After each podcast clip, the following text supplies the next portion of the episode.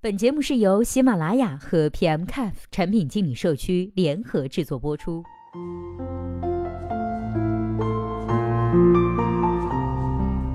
Hello，大家好，欢迎收听本期的节目。今天呢，要和大家来分享的文章题目叫做《停车位高频刚需，为什么国内做停车的 APP 却难以生长呢？》今天这篇文章的作者呢，名字叫做韩宇良。那接下来时间，我们一起来听一下他是怎么说的吧。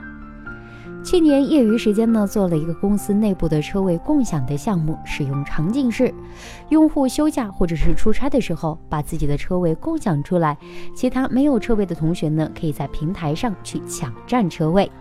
目前每天车位共享在六十个左右，每天抢占车位页面的 PV 大约在一千五，缺口很大。为了增加车位，产品上线后呢，我主推三个功能：一。共享车位可以申报公益时，因为车位是公司免费提供的，因此公司不允许打赏，已上线。二，指定共享，主要是让无车位的人去拉动团队里面的人贡献车位，已上线。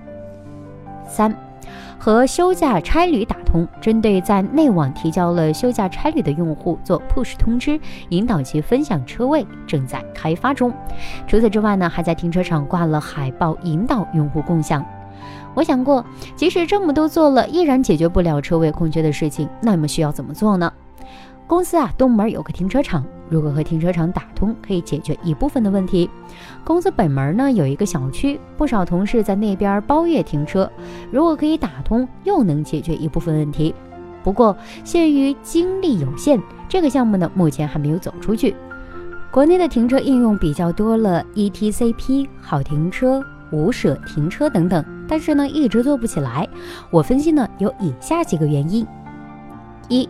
产业联调太长，如果和小区打通，涉及物业、闸机厂商、业主委员会，再加上提供车位的人，利益分配难以统一，谈判成本过高，有点像当年的 NFC。二，闸机设备的厂商呢太多太复杂，要和这么多的厂商打通不容易，并且有的用的呢是车牌识别，有的用的是蓝牙卡，门槛不高，各个地方又有很多的小厂商。另外呢，我的一点思考是，目前的车位共享其实更多的是租赁经济。一个车位运营商去和各大 shopping mall 谈了合作，把车位拿过来再租给需要车位的人，并不是真正的 C to C 共享，少了一方的参与者，是完全的重资产模式，市场不容易爆发。我曾经觉得滴滴是最有基因来做停车的，因为滴滴知道每辆车停在什么地方。但是滴滴为什么没有做呢？一个原因是停车的模式太重，之前的滴滴爆发，只要司机端安装软件就行了。现在要打通利益链条上的这么多方，很难快速复制。另外一方面，我觉得车位共享呢，应该是一个过渡产品，以后实现了无人驾驶，大部分的车都是跑在路上的，根本不需要停车位。好了，以上就是本期节目的全部内容啦。希望本期节目能够对您有所帮助。